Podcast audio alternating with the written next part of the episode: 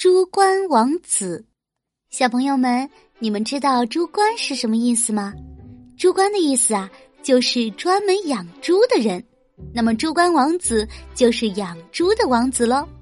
本集故事由丹麦的安徒生文，俄国的安东罗马耶夫图，娓娓编译。有一个大国的国王和王后，他们觉得女儿已经长大，应该出嫁了。国王和王后让女儿去参加一个舞会，他们以为舞会上准能挑选到一个大国的王子。可是公主不愿意听从爸爸妈妈的，她要挑选一个她自己喜欢的青年，一位从小国来的王子。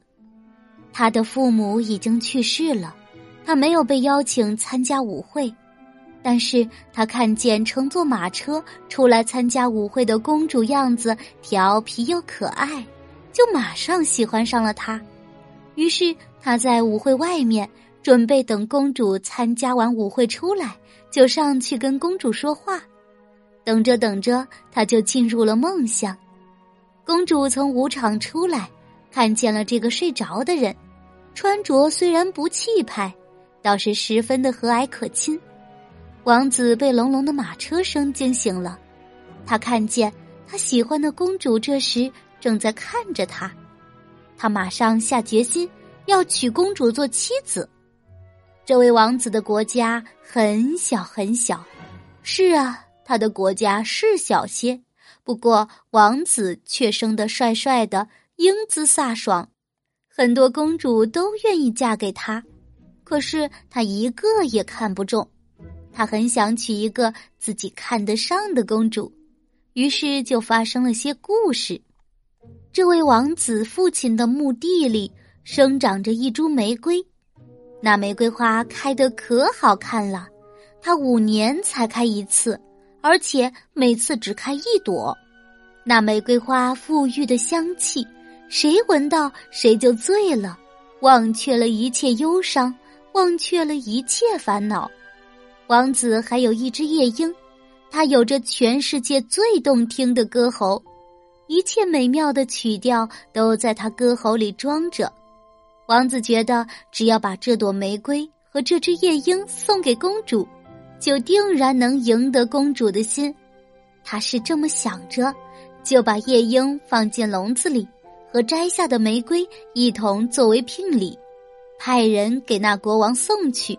向他的女儿求婚，国王命人把装着礼物的两个银盒子抬进大厅里来，他要亲自看看邻国的王子都送来些什么礼物。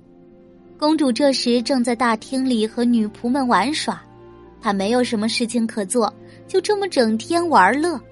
她一看见装着礼物的银盒子，高兴的又是蹦又是叫，还不停的拍手。啊！要是里头装的是只小猫咪，就太好了。他大声说。公主亲手打开了银盒子，看到了玫瑰，说：“啊，这只玫瑰长得可真是好看。”可当她凑近去看时，她大声叫起来：“我呸！爸爸，这是一只真玫瑰呀！”她气急败坏地说：“拿走，快拿走！”我呸！女仆们都附和公主说：“只不过是一朵真花罢了。”先别生气，咱们再来看看另一个盒子究竟装的是什么。国王说着，又打开了另一个银盒子，一只夜莺从盒子里跳出来，唱起了优美的歌他唱的这么动听，谁也找不出半点不满意的地方。哦，多美，多迷人啊！女仆们用法国话叫起来，他们就喜欢忽然讲几句法国话插进来，虽然一个比一个讲的蹩脚，但就是蹩脚难听，也要用法国话来显摆显摆他们的高贵。嗯，简直可以媲美于已故王后的那音乐盒了。一个上了年纪的大臣说：“哦，对了。”那唱法、那音质、那节拍，完全跟那音乐盒一样。哦，是啊，国王说着，就像孩子似的哭出了声。总不至于是一只真鸟吧？公主说：“哦，它确实是一只真鸟呢。”那送来聘礼的人说：“那你让它飞走得了。”公主失望的说：“他讨厌真鸟，讨厌有羽毛的东西。”来送聘礼的人连忙解释说：“王子送礼来是希望来看看公主，可是公主却不愿意再听下去了。”夜莺飞走了。公主不肯见王子一面。王子听了仆人的回报，十分生气，可他并不气馁。他说：“好，我来试试别的办法。”王子说着，心里已经确定了一个新计划。他把自己的脸抹上一层板栗色，又把帽子拉得低低的，一直遮到眉头。这样改装打扮以后，他才去叩邻国王宫的大门。您好，国王。他说：“我能在您的宫廷里找个差事做吗？随便什么差事都行。”哦，来我这宫里找差事的人很多。国王说：“不过你等等，让我想想。哦，我想起来了，我还缺个猪倌呢。我们有很多很多猪了，正没人照管，你就来做我的放猪倌吧。”王子答应了。王子就在宫廷里当起了放猪官，国王让他住在猪圈隔壁的一间小棚屋里。他除了管好猪，还在这狭窄的小屋子里忙着做一个陶锅。待到傍晚，陶锅做好了，他接着给陶锅周边挂上一圈小铃铛。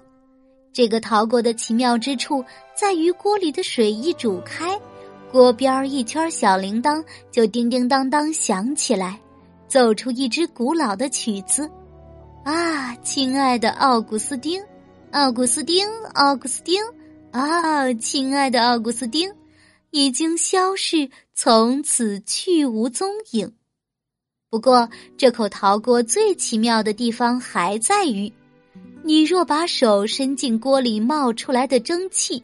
就立刻能闻到城里家家户户饭菜的香味儿，不错，就凭这一点儿，就是再美再美的玫瑰也休想来跟它媲美了。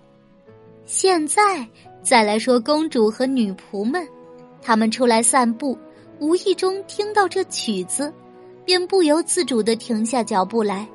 原来他们也会弹奏啊，亲爱的奥古斯丁这首曲子的旋律。因此非常高兴。其实他们也就会用一个手指头敲敲这个曲子而已。哦，这个曲子我知道。公主说：“这个养猪的居然还是个聪明人，进去问问，我用什么可以换得他那个乐器？”一个女仆不得不捏着鼻子走进小棚屋里。她先套上一双木鞋，怕踩脏了自己高贵的鞋子。你这口锅要卖多少钱？女仆问猪倌。我要公主跟我接十个吻。猪倌说：“老天爷啊！”女仆吓了一跳，少一个也不行。猪倌说：“公主问女仆，他怎么说？”公主，我实在说不出口。女仆说：“哦，太可怕了。”那就在我耳边小声说。于是女仆告诉他：“他太没礼貌了。”公主说了一声，便抬脚走开了。不过才迈了几步，锅边那一圈小铃铛奏响的旋律又飘进了他的耳朵。啊，亲爱的奥古斯丁，奥古斯丁，奥古斯丁！啊，亲爱的奥古斯丁，已经消逝，从此去无踪影。啊，再去问问。让我的女仆去给他吻十下，行不行？不，不行。主官说：“我要跟公主接十个吻，要不就别想得到这口锅。”这个仆人也太不好商量了。公主说：“那好吧，你们都围拢过来，把我挡住，别让人看见。”女仆们于是围成一个圈儿，还展开裙子遮挡外人的目光。朱官得到了十个吻。公主得到了一口陶锅，他们觉得这个交易很划算，所以喜不自禁。那天他们整整一个晚上，直到第二天都不停的煮那口陶锅。城里所有人，不管是王公大臣还是鞋匠、铁匠，他们家里煮什么，他们全都闻得一清二楚。他们太高兴了，又是跳舞又是拍掌，终日欢天喜地。谁家准备吃煎饼喝汤，谁家准备吃排骨和麦片粥，我们统统晓得。这多有意思啊！公主说：“是非常有趣。”女仆总管说：“有趣是有趣，不过用我的十个吻换来的秘密，你们得好好保守，千万不要声张。我可是国王的女儿啊！”哦，这是当然，当然。女仆们众口一词的答应说：“那个王子乔装的猪倌，公主和她的侍从们都把他当做了真猪倌。”天天在小屋里做这做那，现在他又着手做的是手摇铃。这种铃由多个颜色不同的空心金属管组合而成，拨浪鼓似的，一摇就叮叮当当，能听到人人从小就听惯的圆舞曲、快步舞曲和波尔卡舞曲的音调。哟，妙透了！公主从小棚屋旁边经过时说：“我从来没有听到过比这更美妙的乐曲。你们都竖起耳朵，好好听听。你们过去问问他，我用什么可以换得他那个乐器。不过你们听好了，不能再让他要我的吻了。我要公主的一百个吻。哦，他要公主的一百个吻。去问的那个女仆回来报道说，他疯了吗？”公主说着走开了，才走了几步，她又停住了。不过，艺术创造需要去鼓励鼓励才对吧？她自语道：“我是国王的女儿，更有责任鼓励艺术创造啊！”得，跟上次一样，我给他十个吻，其余九十个由我的女仆给他。哦，我们可不愿意。女仆们说：“废话，你们说不愿意就不愿意啊！”公主说：“我都可以吻他，你们自然更可以。你们别忘了，我不给你们赏钱，你们吃什么？”女仆们于是不得不再一次去跟猪倌商量。我要公主的一百个吻，他说，不然就拉倒。啊，那你们围成一个圈儿。公主吩咐说，女仆们就围在她四周，猪官就在圈子当中问公主。嗯，猪圈那边闹哄哄的，是怎么回事？国王边问边走上阳台，他揉揉眼睛，把眼镜戴上。那些不是女仆吗？他们在玩什么名堂？我得去看看。他把脚伸进了鞋子，这鞋子的后帮早被压塌了，所以很快就能耷拉着走。国王急不赶过来看，到了那里，他脱下鞋子，轻轻的。捏着脚走过去，女仆正围成一个圈儿。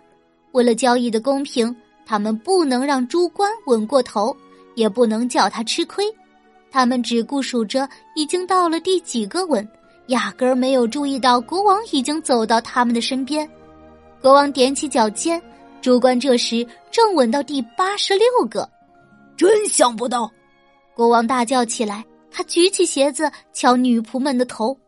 你们给我滚！别让我再看见你们！国王说，他非常生气。于是，公主和猪倌都被赶出了王宫。公主和猪倌被赶出王宫时，天正哗哗的下着大雨，公主哭成了泪人儿，猪倌不住声的骂着雨水如注的天：“我怎么会这样可怜啊？”公主抽泣着说：“要是当时……”我答应嫁给那个王子就好了，哼，我的运气多不好啊！正当公主连声叹息着倒霉的时候，猪倌转到一棵树后，就着雨水擦掉了脸上的酱黑色污垢，甩掉他那件破烂衣衫，换上了王子的服装，他立即又变成了一个英俊的王子，连公主也赶忙给他行屈膝礼。现在我把你看透了。他说：“一个真心诚意要娶你的王子，你不愿意嫁；真夜莺你不欣赏，这玫瑰你不欣赏，就为一个破陶罐跟猪倌接吻，报应啊！说完这话，王子回到了他自己的王国，关上了门，还把门栓也插上了。公主孤零零的一个人留在了门外，她唱起了逃过唱过的那支曲子。啊，亲爱的奥古斯丁，奥古斯丁，奥古斯丁，啊，亲爱的奥古斯丁，已经消失，从此去无踪影。好了，故事说完了，小朋友们，你们喜欢这个故事吗？